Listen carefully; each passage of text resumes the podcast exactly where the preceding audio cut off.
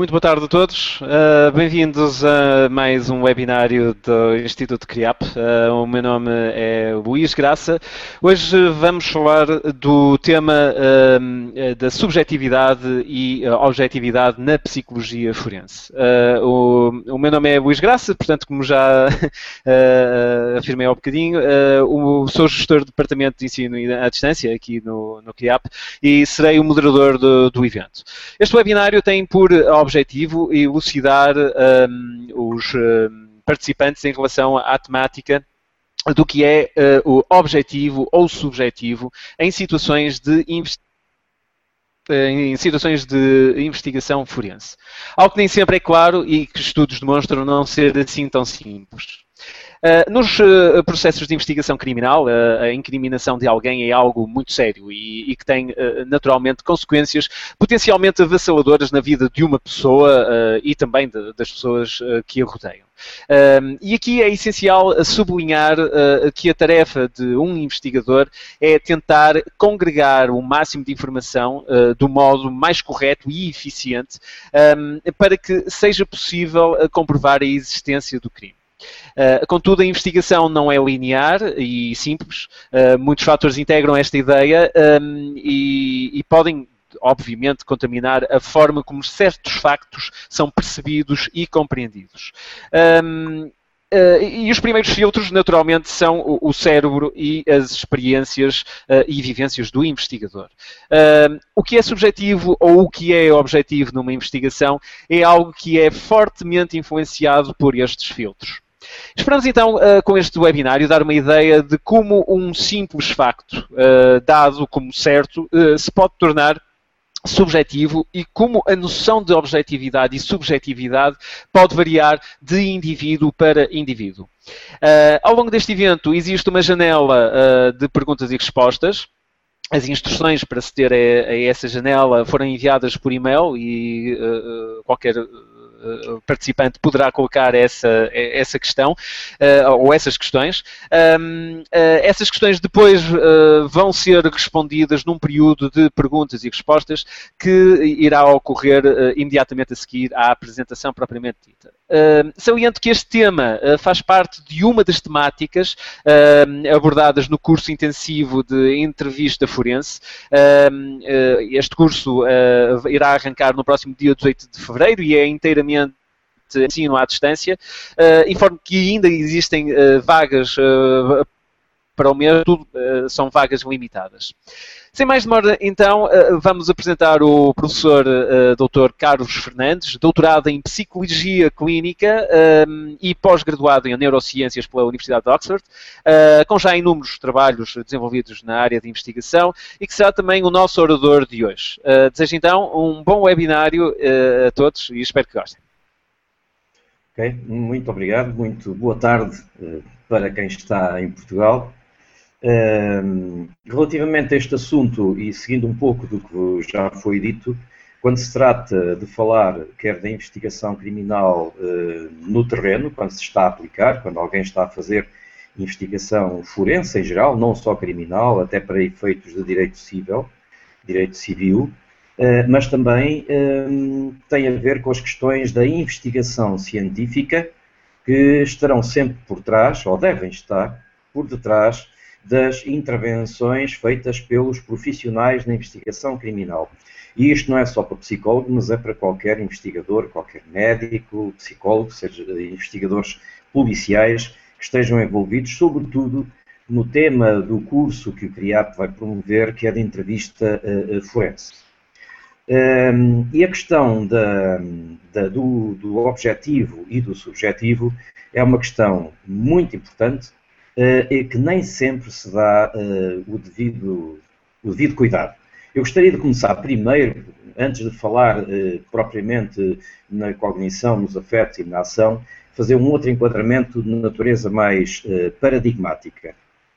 Por exemplo, quem estuda a filosofia da ciência, isso é muito importante, sabe que há três níveis de dados, de conceptualização que nós temos que ter em conta. O primeiro é o chamado nível empírico ou factual.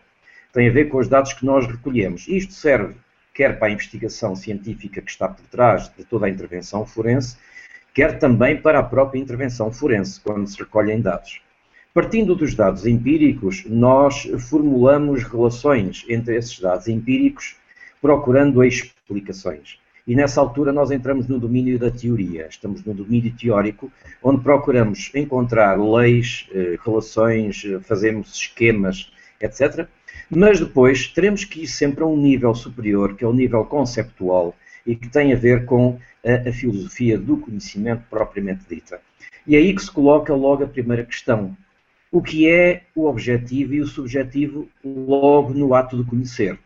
E, portanto, eh, temos um diapositivo, eh, onde se pode ver, eh, entre outras coisas, a figura que temos é exatamente de uma garrafa, que tem várias cores, como é óbvio, e nessa, nessa portanto, neste, na, na, em relação a este objeto, a pergunta que se coloca eh, que este objeto que diz Coca-Cola Light, isto não tem nada a ver com publicidade, é o objeto escolhido, é? tem várias cores, como se pode ver, tem formas, tem tudo. E, portanto, quando nós, qualquer ser humano, procura conhecer algum objeto, e aqui objeto é no sentido geral, não é uma coisa, pode ser um acontecimento, podem ser os dados recolhidos no local do crime, no caso dos investigadores policiais, pode ser os, os, forma, os, dados que recolhemos nas entrevistas forenses, que é o que interessa para este caso. Portanto, nós vamos, eh, vamos ter que nos relacionar com objetos, com informações, com pessoas, portanto, é neste sentido geral que estamos a falar. É de objeto de conhecimento, não é uma coisa, é objeto de conhecimento. Todo o ato de conhecimento, ou ato de conhecer, cognição, é uma relação que se estabelece entre alguém que conhece, que é o sujeito eh, cognoscente, e o objeto conhecido. E, e, portanto, eh, quando se fala de conhecimento ou de cognição, aquilo que se procura é que o sujeito consiga identificar propriedades que não sejam do sujeito, mas que sejam do objeto. Por exemplo, se mostrarmos esta garrafa a 100 pessoas e perguntarmos o que é que ela vê nesta garrafa objetivamente, elas dirão coisas como, por exemplo, eh, portanto, é cilíndrica, tem estreitamentos em cima e em baixo, tem uma tampa, tem palavras como Coca-Cola Light, a branco, depois tem tiras de várias cores, vermelho, preto, amarelo, etc. Portanto, as pessoas, assim como da caneta ao lado, são capazes de dizer que ela é cilíndrica, dirão todos a mesma coisa, que é transparente, a tampa é azul. Ou seja, quando se pede às pessoas para se referirem a propriedades do objeto, acontece aquilo que seria de esperar. Aquilo a que nós chamamos, em filosofia do conhecimento, acordo intersujeitos. E que se, não só na filosofia do conhecimento, como na investigação científica em geral, e que se aplica também à investigação eh, forense. Portanto, tem que haver um acordo intersujeitos. Quando há um acordo intersujeitos, significa que esses sujeitos estão a ser afetados pelo objeto. Ou seja, há propriedades que dizem respeito ao objeto.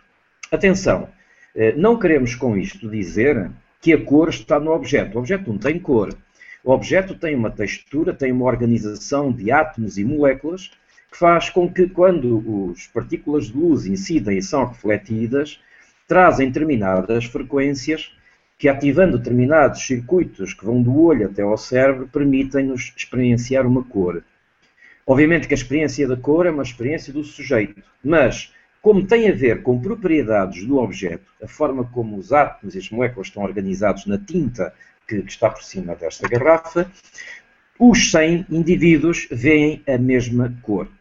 Se houver algum daltónico, verá uma cor diferente, em algumas cores mas se tiverem lá três daltónicos, verão as mesmas cores.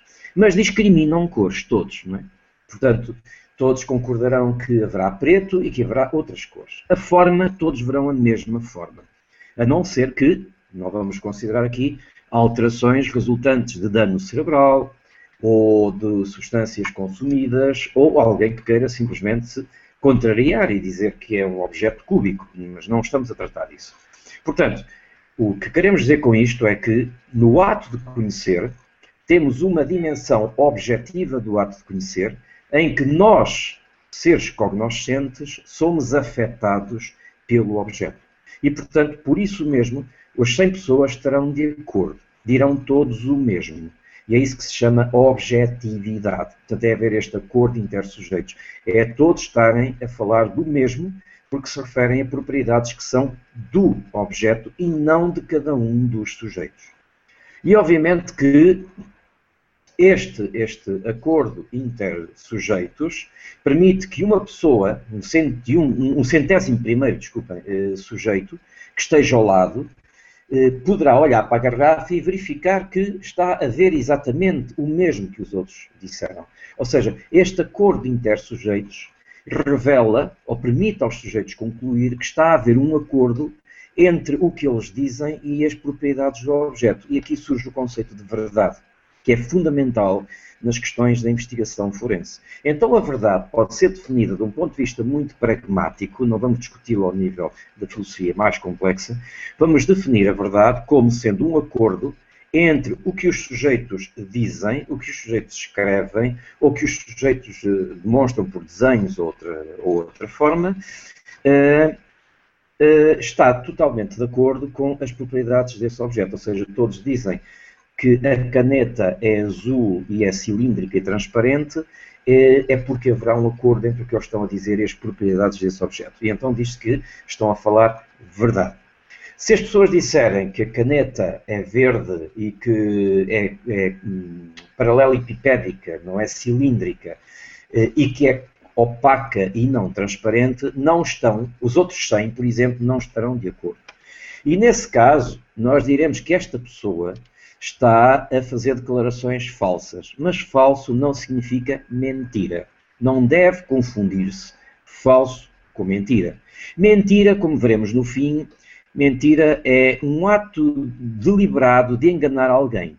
Só que quando se quer enganar alguém deliberadamente, nós podemos usar tanto a verdade como a falsidade.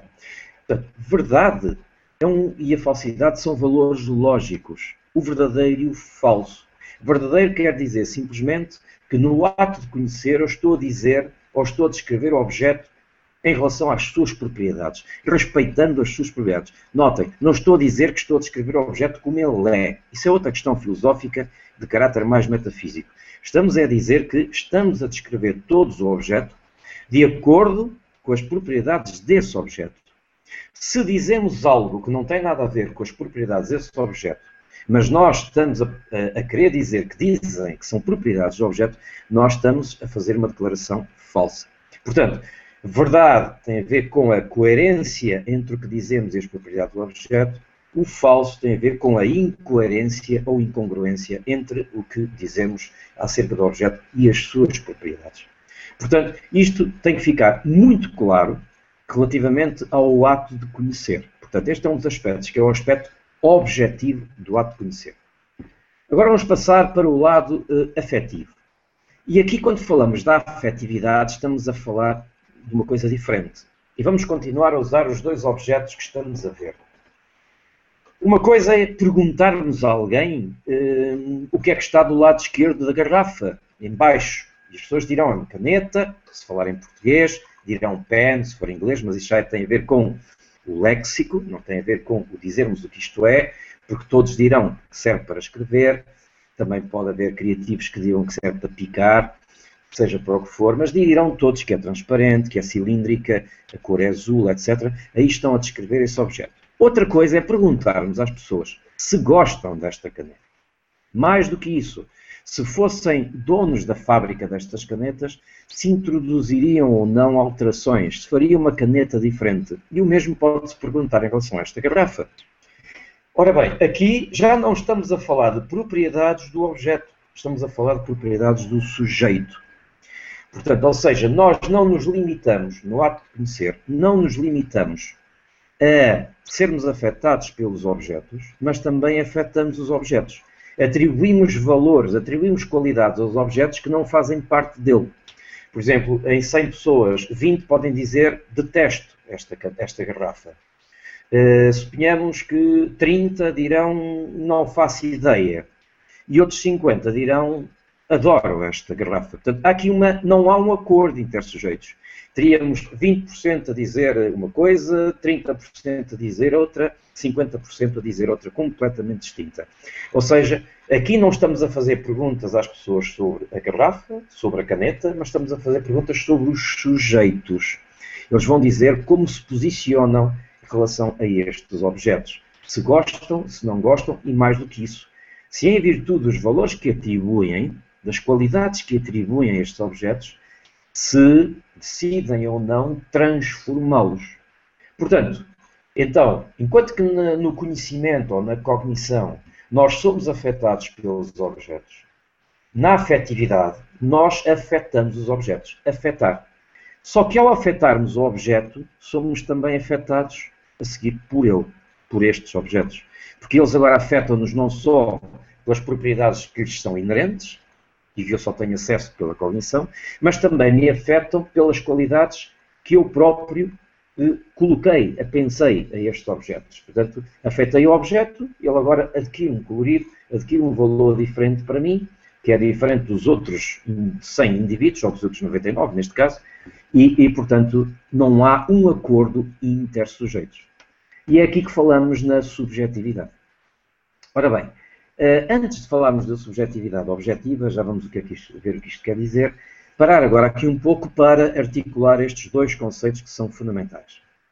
Então, quando habitualmente, uh, quer no senso comum e mesmo também em correntes filosóficas diferentes, uh, acontece frequentemente as pessoas referirem-se ao objetivo como sendo algo de real, algo de concreto. Outros eh, referem-se ao, ao subjetivo como algo de interior, algo de irreal, de virtual. Uh, isso não é verdade. Uh, objetivo, como vimos, não tem nada a ver com real e concreto.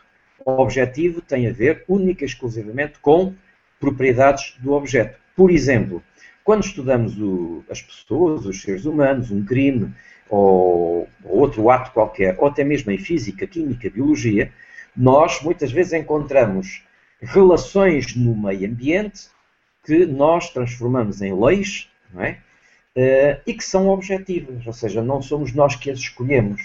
Por exemplo, um exemplo importante que vai ser abordado mais tarde nesta, nesta formação.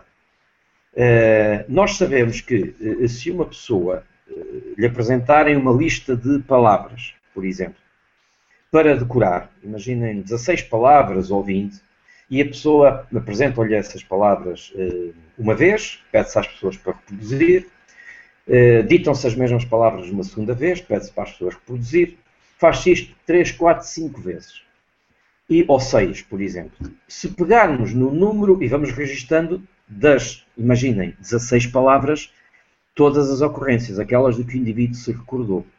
Quando chegarmos ao fim do sexto ensaio, se formos colocar uh, em, num, num, gráfico em baixo, uh, na abscissa, no eixo X, as palavras dispostas desde a primeira até a décima sexta, e depois, na ordenada, pusermos a frequência, não é? que pode ir de uma a seis vezes, nós vamos encontrar uma coisa curiosa, independentemente do número, que fazemos essas, número de vezes que fazemos essa experiência, e seja com quem for, de que continente ou cultura for é que as pessoas vão ter uma maior taxa de sucesso em recordar as primeiras e as últimas palavras.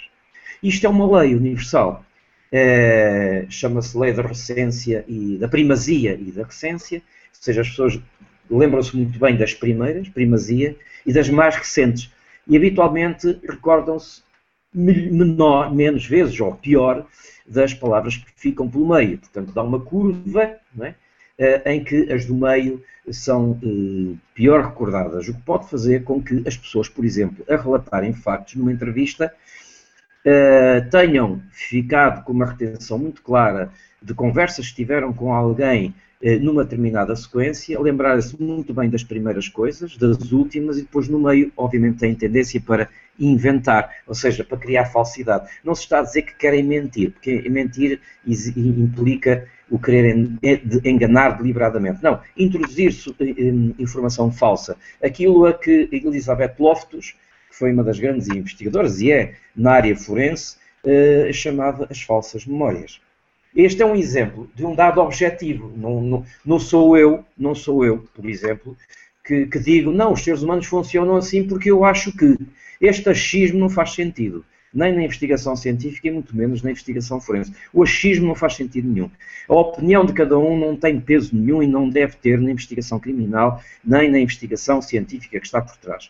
Nós devemos ser objetivos. Portanto, e aqui objetivo não é sinónimo de irreal, não. Tudo o que é objetivo é sempre real. Pode não ser concreto, mas o aspecto formal uh, do que se estuda é objetivo. Vejamos outro exemplo mais simples, corriqueiro. Porque é que, uh, se eu disser que x é maior que y, já não posso dizer que y também é maior que x? Não posso. Quer dizer, isto impõe-se a mim. Lá está, eu sou afetado pelo objeto, o objeto impõe-se este objeto de conhecimento, que não é nada, portanto isto é virtual, o que é x maior do que y e y não pode ser maior do que x. Não é nada de concreto, não são peças, não são objetos.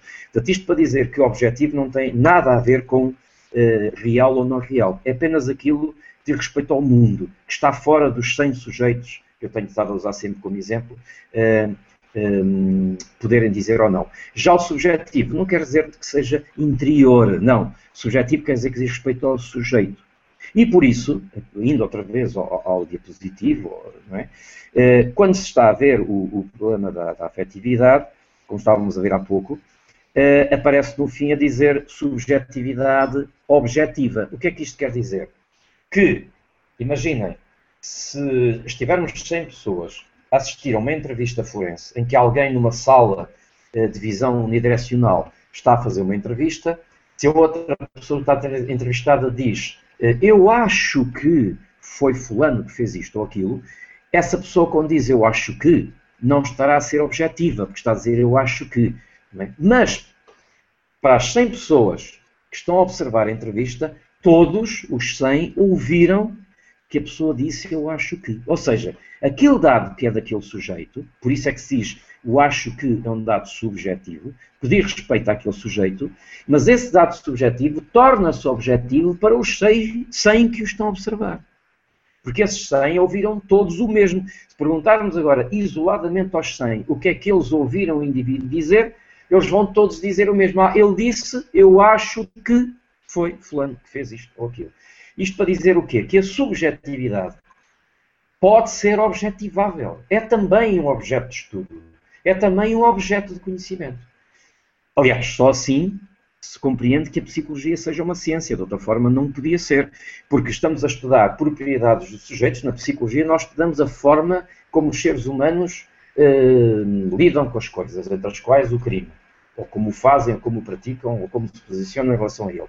Claro que os seres humanos seguem tendências que são universais da espécie, serão, serão dados objetivos, como este, por exemplo, aquela lei que vos falei há pouco, da recência eh, e da primazia, mas haverá muitas coisas que têm a ver com a história pessoal de cada pessoa, com as características biológicas de cada pessoa, o que as torna diferentes. Ou seja, temos muitas coisas que são comuns, caracterizam Homo sapiens sapiens, e temos também outras coisas que nos distinguem uns aos outros. E essas sim, esses são os dados subjetivos, são as diferenças individuais, mas que quando estão a ser observadas por outros, são dados objetivos.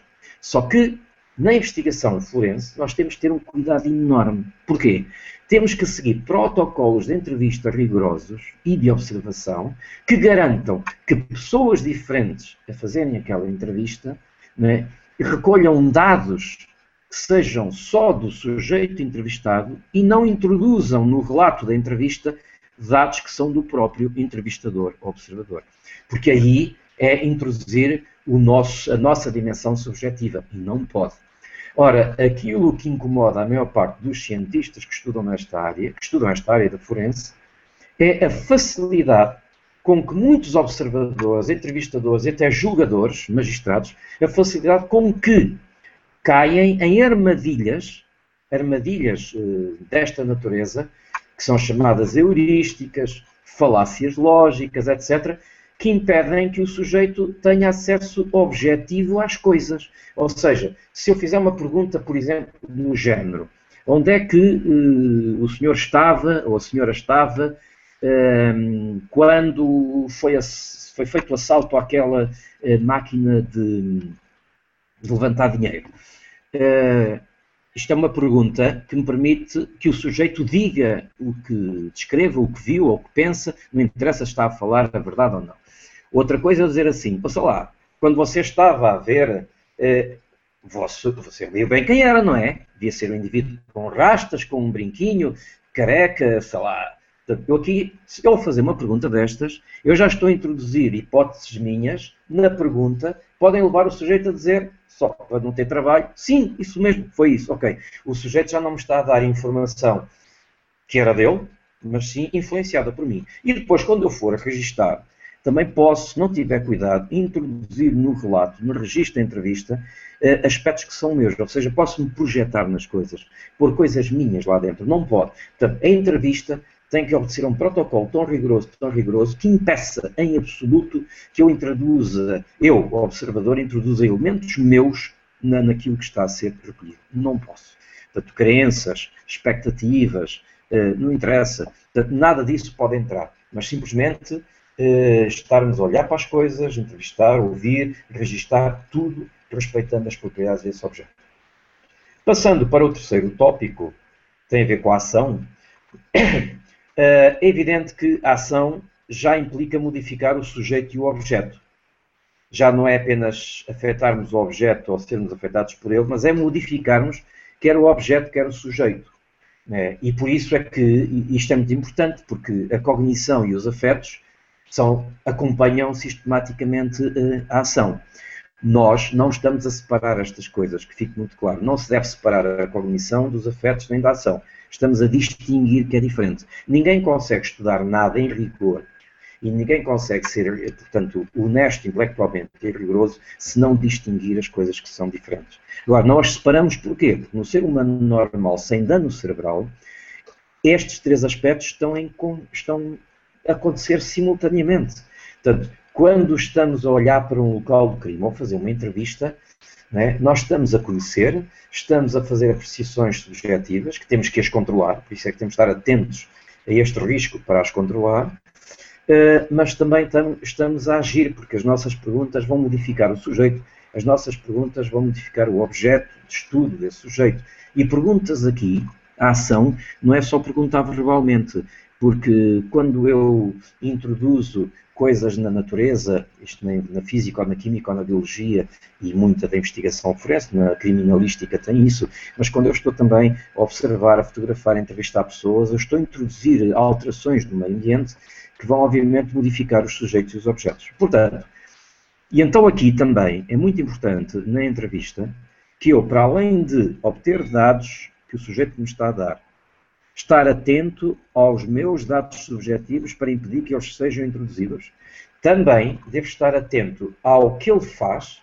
Isto é muito importante. Há pessoas que se centram na entrevista esquecem-se do resto. Não, tem que observar atentamente uh, as posturas, os a mímica, os gestos. Mas não é para cair em armadilhas muito comuns. Armadilhas do género se desviou o olhar, está a mentir, porque isso é, isso é uma falácia está demonstrado cientificamente o contrário, que 50% dos mentirosos e 50% dos inocentes desviam o olhar, portanto é um disparate, ou fazer uh, coçar, etc. Tudo isso são, são falsidades. Não é nesse sentido, não. É saber se há coerência ou congruência entre uh, certas expressões e aquilo que está a ser dito. É? Se há uma emoção se o indivíduo tra tenta transmitir uma determinada emoção no discurso e não é congruente com a sua reatividade, há qualquer coisa aqui que nos, nos leva a pôr hipóteses que depois vamos investigar. Atenção, portanto, eh, temos que estar atentos à reatividade fisiológica, se o indivíduo cora, se o indivíduo fica pálido. Não é porque isso tenha a ver com a mentira, isso é tudo falso. O indivíduo inocente pode corar, pode ficar pálido, por estar com medo de ser acusado de sendo inocente tal como o verdadeiro criminoso pode estar com medo de ser acusado porque foi mesmo ele que o praticou e não quer ser descoberto. Portanto, estes dados não são para se, concluir se os indivíduos estão mentir ou não, serve apenas para saber como é que o indivíduo lida com as circunstâncias. Uh, porque, por exemplo, saber que o indivíduo é muito ansioso pode explicar que o indivíduo se perca mais no discurso. Isto não tem necessariamente significar que está a mentir. E que há uma diferença também muito grande entre automatismos e deliberações, ou seja, Os indivíduos podem automaticamente fazer coisas que são coisas correntes, como andar de bicicleta, etc. E, e há coisas que as pessoas fazem naturalmente. Há outras que têm que o fazer deliberadamente, mas é, seria importante que ficasse que quando as pessoas nos estão a descrever episódios, nós não podemos cair no erro de achar que um comportamento demasiado complexo, que um, que um suspeito tenha, seja apontado que tenha feito, que tenha necessariamente que ser deliberado. Por isso é que o deliberado aqui está entre aspas. Não, não. Basta observar os sonâmbulos, basta observar os indivíduos sob hipnose, basta observar outras pessoas, o simples, o dia a dia. Por exemplo, quem pega no carro e vai conduzir 100 km faz imensas coisas que não têm nada a ver com a condução e, no entanto, não atropela ninguém, cumpre as regras e chega ao local. E, e se fôssemos analisar os comportamentos de condução, são extraordinariamente complexos desde a regulação motora, estar atento aos sinais, eh, ouvir o trânsito, etc., ler placas, e vai fazendo ao mesmo tempo tudo isto sem pensar. Que chegamos ao fim e perguntamos por onde é que passou, o que é que fez, quantas vezes meteu a terceira mudança, não se lembram. Então estiveram a fazer tudo automaticamente, mas foi tudo muito complexo e com decisões automáticas constantes. Portanto, isto para não se cair no erro que se cai também em forense, que se um comportamento é muito complexo, então terá necessariamente que ser consciente e deliberado. Não. O indivíduo pode cometer um crime sob efeito de um nível intensíssimo de cólera, em que o juízo fica suspenso, o comportamento dele ser absolutamente complexo e, e bem adaptado, ele comete o crime para quem está observado fora de uma forma altamente eficiente e a seguir não se lembrar de rigorosamente nada. Isto está demonstrado e isto acontece. Agora, não pode ser usado amplamente como sendo um motivo para ilibar seja quem for. Tem que ser investigado. E, portanto, para terminar, chega-se à questão da mentira, que é uma das preocupações quando estamos a fazer a entrevista forense. E está a mentir ou não. Ora bem, a mentira é, por definição, não é sinónimo de falsidade, nem é o contrário de verdade. Isto gostaria que ficasse claro. O contrário de verdade é falsidade. Portanto, retomando, ser verdadeiro é dizer aquilo que se viu, não é o que é do objeto, é o que se viu, é o objetivo. Uh, uh, ser falso é dizer algo que nós não vimos e que não faz parte do objeto. Né? Eh, por exemplo, eh, várias pessoas assistem a um acidente, não é? Uns veem o acidente do lado direito da estrada, outros veem do lado esquerdo, outros veem do lado da frente, outros virão do lado dentro do carro. Cada um vê coisas diferentes. Todos podem estar a falar a verdade, estão a descrever coisas que aconteceram mesmo, mas como estão de perspectivas diferentes, estão a dar informações que são complementares. Eh, e, portanto, depois competirá ao agente policial não é? fazer a integração disto tudo. Só que o policial fará a integração selecionando elementos. Um, um, jornalista fará outra seleção porque quer vender jornais. Vai selecionar apenas o que lhe interessa, o mais dramático, o sangue, etc. O polícia interessa-se é com medições, com isto, com aquilo, medir álcool, medir a distância do carro, travagens, pronto, tudo isso. A mentira é outra coisa. A mentira é tentar enganar os outros mesmo usando a verdade. Há um ditado popular em Portugal que diz com a verdade me enganas. Por exemplo, uh, às vezes há, há, há suspeitos que, tendo cometido o crime, descrevem todo o crime, portanto, contam a verdade, mas depois dão como data e hora da ocorrência e local um, uma data diferente e uma hora diferente. Portanto, introduzem uma, uma falsidade, mas disseram toda a verdade. E com isto podem enganar, porque depois criaram um alibi. Vai-se à procura e diz: de facto, neste dia ele não estava cá, não pode ter sido ele. Portanto, onde é que ele foi buscar esta história, não é? Um, ou, por exemplo, o mais caricato do dia a dia de todas as pessoas, que é, é um casal em que alguém tem uma, uma relação amorosa externa e que chega a casa tarde e o cônjuge pergunta onde é que estiveste. E alguns o que é que fazem? Contam exatamente a verdade. E o outro diz, ah, só pode estar a brincar, não é? E adormece. Pronto. Portanto, ou seja, enganou, não é? Fez crer que não tinha acontecido, contando exatamente a verdade. Portanto, fique muito claro que a mentira é um ato deliberado de enganar, podendo usar a verdade e a falsidade. Agora, eh, a detecção da mentira é das coisas mais difíceis de se fazer. A maior parte dos métodos usados são falsos, cientificamente, não têm qualquer fundamento. E aquilo que se sabe é que a melhor maneira eh, de se encontrar é, eh, aliás, são duas maneiras. É pela análise do conteúdo do discurso produzido e a comparação com os dados da investigação criminal, da criminalística e polícia científica. São as melhores formas de se suspeitar ou tentar descobrir se alguém esteve a mentir ou não. Portanto, basicamente é isto, e portanto daqui a importância que tem estas questões da objetividade, afetividade, as questões da verdade, falsidade e mentira em todas as atividades de investigação forense, nomeadamente na entrevista forense. Muito bem, uh, Sr. Professor, uh, muito obrigado por esta apresentação. Uh, eu tenho aqui algumas questões que gostaria de, de lhe colocar, uh, nomeadamente no início, falou-me daqui, portanto, eu até tomei nota de, de, daqui de uma situação, que por vezes os indivíduos, ou um indivíduo, pode ser induzido a uma determinada interpretação, tendo em conta a opinião opinião de um grupo maior. Ou seja, uh, um grupo que tem a opinião que uma determinada garrafa é verde, quando ela até pode ser vermelha, e o indivíduo, para não ficar uh, de fora desse grupo, dizer que é, uh, uh, que é verde. Ou seja, esta, esta ideia é recorrente e acontece, imagino, em situações de, de, investigação. Ou seja, as pessoas são contaminadas um bocadinho por essa informação falsa levada por um grupo que tem uma opinião determinada, correto? Sim, sim. Isto é conhecido em psicologia social como efeito Ash. Uh, que as pessoas, se quiserem, se escreverem efeito Ash no YouTube, conseguem ver as experiências de psicologia social nos anos 60 sobre Ash. Uh, ora bem, mas o que é engraçado, quando se vão analisar e se vai ler os artigos em que se publicam os estudos sobre o efeito Ash, uh, a percentagem das pessoas que, ouvindo uma grande quantidade de gente a dizer algo de falso, a percentagem dos indivíduos que se conformam, e são estudos sobre conformidade, eh, ou conformismo, as pessoas que se conformam, não é uma taxa muito alta. Apesar de tudo, não é alta. E o que é curioso nas experiências, e isso vê-se até no YouTube, é uma das experiências, uh, os indivíduos ao princípio até começam a dizer, a, dar, a descrever as propriedades do objeto, ou seja, tomam uma posição diferente do grupo. Mas depois, como a, como a experiência se repete, eles acabam por dizer o mesmo que o grupo mas no fim são entrevistados e dizem não, não é nada daquilo. Portanto, a experiência é feita com três linhas de tamanhos diferentes, não é? E pede-se que se têm todas o mesmo tamanho, e todos dizem que sim, menos ele.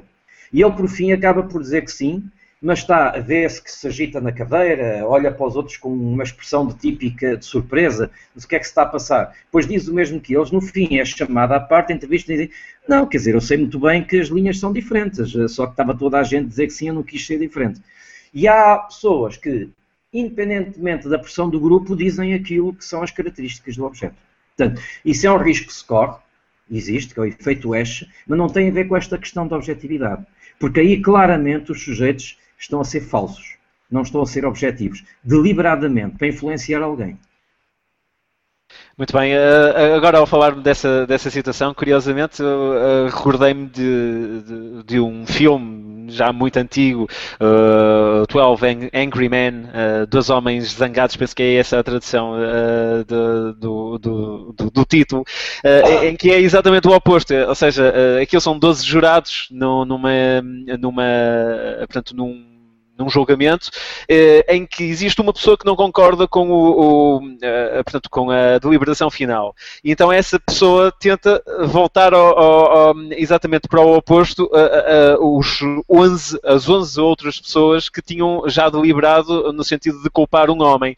Eh, e, portanto, essa, essa situação é sempre um bocadinho difícil, ou seja, de, de, de uma, um indivíduo modificar o, o grupo. É praticamente, quer dizer, quase que não ocorre, correto? Uh, demora tempo. Por exemplo, isso é muito comum na ciência. Quando a comunidade científica está consolidada sobre uma determinada teoria, quando aparece um investigador que, em resultado da investigação, propõe uma alteração à teoria, não é abandonar, isso é um erro que também se diz que se abandona teorias. Isso é nas ciências sociais é que acontece muito, não são verdadeiras teorias. Mas quando as teorias são muito bem formuladas, elas vão sendo ajustadas. E, e há uma resistência sempre enorme. No fundo, é um investigador contra milhares. E, como dizia um grande investigador da química, que não me ocorre neste momento o nome, escreveu uma frase brilhante que aparece em todos os livros de investigação científica. São precisas duas gerações de cientistas para mudar uma teoria. Mas mudam. O Einstein, por exemplo, é uma história típica do indivíduo tenaz. Chama-se isto tenacidade. O indivíduo tenaz que, contra tudo e contra todos, com o tempo, soube esperar, nunca desistiu, foi teimoso, entre aspas, e conseguiu impor a teoria da relatividade estrita e a teoria da relatividade geral. Claro, e que hoje em dia é uma, de, uma das teorias principais na, na, na física, absolutamente. Seja, apareceu o investigador português Mageiro uh, no King College a tentar propor uma alteração à teoria de Einstein, obviamente que lhe caiu toda a comunidade em cima, porque está a fazer o mesmo que o Einstein fez há cerca de 100 anos atrás. Claro, imagino, não, não deve ser fácil. Eu tenho aqui já duas questões uh, colocadas pelos nossos participantes. Uh, temos uma primeira, uh, colocada pela Ruth Paco.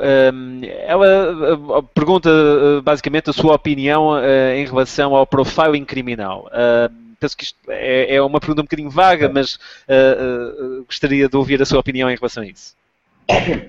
O profiling criminal uh, é uma área extremamente escorregadia e perigosa. Há muita gente que diz que faz profiling, mas há dois aspectos que são importantes sobre o profiling.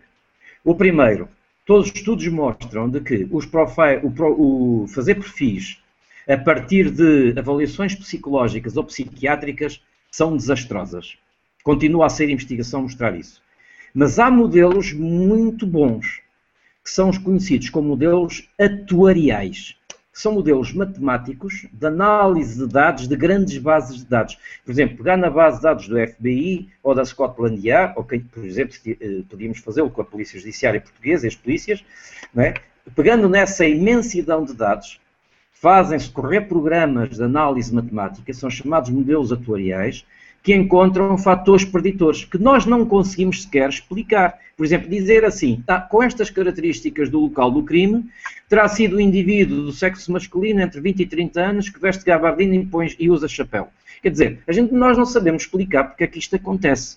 Porque os modelos atuariais têm esta vantagem. Encontram relações entre fatores preditores e aquilo que depois se encontra, mas não nos diz porquê. Qual é a razão? Quais são os mecanismos? Isso competirá a ciência, como acontece em todas as áreas da ciência, com o tempo tentar perceber porque é que o indivíduo comete estes crimes é daquela idade, é o homem ou não sei quantos. Portanto, os modelos atuariais são os mais certinhos.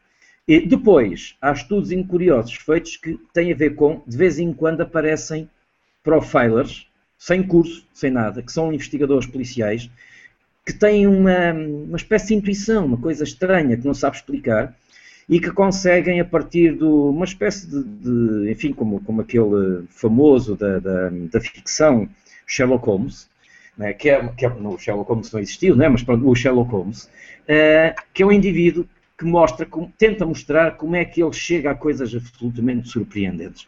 E aquilo que os estudos mostram é que, para além dos métodos atoriais, há, há uma porcentagem muito pequenina da população que conseguem até ver filmes, por exemplo, em casa, policiais, com muito enredo, conseguem logo no início do filme suspeitar e acertar. Mas ninguém até hoje conseguiu perceber. Por exemplo, o CNRS, o Centre National de Recherche Científique, o MIT europeu, se quisermos, já todos tentaram perceber o que é que se passa dentro da cabeça daqui destes indivíduos e ninguém ainda conseguiu perceber porquê. Nem os próprios. Portanto, sabem como fazem, mas não sabem por que o fazem nem para quê. Portanto, ou seja, quando se diz vamos fazer um curso de profiling e formar pessoas como profilers, atenção, se for para ensinar a usar modelos atuariais, ótimo. Se for para ensinar a fazer perfis a partir de testes psicológicos, psiquiátricos, é melhor esquecer, porque vamos prestar um serviço antiético. Absolutamente. Uh, quer dizer, eu imagino que, que essas pessoas, eh, tendo essa sensibilidade, também terão provavelmente alguma capacidade de estabelecer uh, relações e de ver pontos em comum sobre determinados fatores que lhes permitem uh, avançar e, e, de alguma maneira, apontar a, a, melhor direção de uma investigação. Imagino que seja também por isso. não sei Sabe, se concorda. Sabemos, temos algumas pistas. A investigação em neurociências mostra que nós funcionamos muito por amostragens. É como na língua. Não é? Nós não precisamos estudar o dicionário todo, mas vamos aprendendo naturalmente a escrever como deve ser, sem escrever as palavras todas.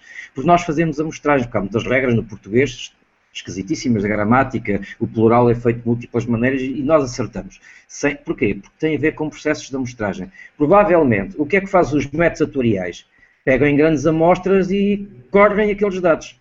Ora, o cérebro é um computador, a única diferença é que ser um computador de silício é um computador úmido, não é? porque é carne, tem humores, tem hormonas, tem. Portanto, E provavelmente estes indivíduos trabalham também com amostragens não é? e detectam rapidamente padrões, que é o que faz o metatorial. E ao detectar padrões, que são sempre padrões funcionais, comportamentais, facilmente lá chegam. Agora, a partir de testes, testes psicológicos, psiquiátricos, não, nem pensar. Isso é, isso, aliás, toda a investigação, não é a minha opinião. A minha opinião aqui vale zero. Não, é o que é que a investigação mostra que é desastroso e antiético. Ok, muito bem. Temos aqui uh, uma, mais uma questão, uh, desta vez do José Pinto. Um, ele diz o seguinte: a objetividade tem de estar sempre relacionada com a cognição e se objetividade com afetividade ou é um erro relacionar ambos? Não, não devem estar. Uh, a subjetividade diz apenas respeito, significa apenas isto, não tem a ver com os afetos. Ela aparece nos afetos porque habitualmente as pessoas também misturam a cognição com os afetos, não é? Houve expressões do género cognição emocional, isto é um disparate. Ou é cognição é desafetos. Não, subjetividade não é sinónimo de afeto. Um, o que se quer dizer subjetividade significa que é próprio do sujeito. Quer dizer, quando eu dou a minha opinião, é um dado subjetivo. Mas se eu tiver a descrever o relógio que tenho no pulso, estou a dar dados objetivos. Sou eu mesmo.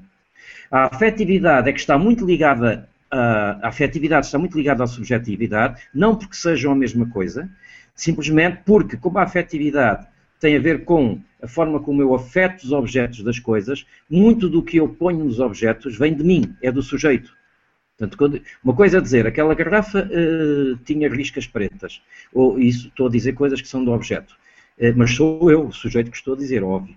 Mas se eu disser, eu não gosto da cor preta na garrafa, e se fosse eu fazer as garrafas punha azul em vez de preto, eu estou a dizer algo que me diz respeito a mim como sujeito. Portanto, e é por isso que muitas vezes confundo o subjetivo com o afeto. Não, eu estou a afetar o objeto, até eu posso afetar de tal maneira que o transformo, pego e pinto de outra cor, portanto vai até ao ponto da ação, e, e, mas essa afetividade está muito ligada ao subjetivo, porque eu estou a pôr coisas minhas no objeto. Mas a leitura objetiva também é minha, também é do sujeito. Ok? Sim, senhor. E... Sim, sim, sim, muito bem. Eu penso que sim, que está respondida esta questão. Temos uma última questão colocada esta por eh, Bruno Santos um, e ele questiona o seguinte: um, entre a objetividade e a subjetividade forense, uh, onde é que entram uh, as falsas memórias de, das testemunhas oculares? As falsas memórias, portanto, são produtos subjetivos, não é? Na medida em que dizem respeito àqueles sujeitos. Eles estão a dizer coisas que não correspondem ao que efetivamente aconteceu. Só que esta produção de falsas memórias é simultaneamente um dado objetivo, porque é um dado científico. Ou seja, quando pessoas como a Elizabeth Loftus ou outros, eh, como por exemplo cá em Portugal, também temos várias pessoas ligadas, no Estado do Minho, que estudam muito isto, eh, estão a estudar eh, a forma como os seres humanos produzem as falsas memórias, quais são os mecanismos e a percentagem de seres humanos que as produzem, isto já estamos a tratar este assunto de uma forma objetiva. Ou seja, portanto, as falsas memórias podem ser vistas do ponto de vista objetivo, se eu, como cientista, as estou a estudar, ou se eu, como investigador criminal, estou a detectar, a dizer assim, isto é uma falsa memória, portanto, identifiquei, porque fui relacionar isso com os dados da criminalística e da polícia científica, é? E, portanto, nesse caso, mas ao mesmo tempo, ao identificar como falsa memória, sei que é um dado subjetivo porque diz respeito àquele sujeito, ele é que está a produzir aquela memória. Muito bem, eu penso que, que, que temos a, a, apresentação foi, foi bastante interessante e, e bastante elucidativa. Uh, neste momento já não temos mais nenhuma questão. Uh, penso que vamos dar por terminada então esta apresentação e queria em primeiro lugar agradecer ao, professor uh, Carlos Fernandes a, sua, a sua presença e, e, ter dado um bocadinho do seu tempo para nos explicar um bocadinho esta parte da subjetividade ou da objetividade na, na psicologia Tecnologia Forense. Um, queria também uh, relembrar que o Instituto CRIAP uh, irá avançar com o, o, curso de entrevista forense em, em ensino à distância, uh, está uh, neste momento, estão neste momento as inscrições abertas um, e, portanto, uh, será um curso que irá arrancar no próximo dia 18 de fevereiro, um, também com, com a presença pro bono do, do professor Carlos Fernandes, que também abordará um bocadinho a, a parte do primeiro módulo desse, desse curso. Um, Uh, de todo modo, uh, queria agradecer mais uma vez ao professor Carlos Fernandes, uh, agradecer também a presença de, de, todos que estiveram e que ainda estão aqui a ver uh, este, este webinário e também referir que o Instituto CRIAP vai continuar com o seu ciclo de webinários durante as próximas semanas. Na próxima semana vamos ter um webinário sobre a medicina legal, que será com o, o professor Dr. Pinto da Costa. E, portanto, que uh, tem, temos já as inscrições abertas uh, para esse webinário. Se tiverem interesse, poderão inscrever-se através do nosso site em www.institutocreap.com. Sr. Professor, não sei se quer despedir. Sim, uh, dizendo só que aconselharia às pessoas que vão assistir que lessem sobre Karl Popper, um grande filósofo da ciência, e um livro escrito que é uma referência constante para quem trabalha nestas áreas, que se chama Teoria e Métodos de Medida em Ciências de Comportamento, que é exatamente escrito por um brasileiro muito conhecido na Universidade de São Paulo, que é respeitado mundialmente como sendo um dos principais teóricos destas questões, que é Luís Pasquale. E é só, muito obrigado pela vossa atenção. Muito bem, Sr. Professor, muitíssimo obrigado. Eh, já com essa referência bibliográfica para, se quiserem, também depois explorar um bocadinho mais esta, eh, esta temática. Mais uma vez, então, obrigado pela vossa presença. Eh, contamos, então, convosco num próximo webinário. Muito boa tarde, ou início de boa tarde, se estiverem a ouvir-nos do outro lado do Atlético. Boa tarde, então. Até à próxima.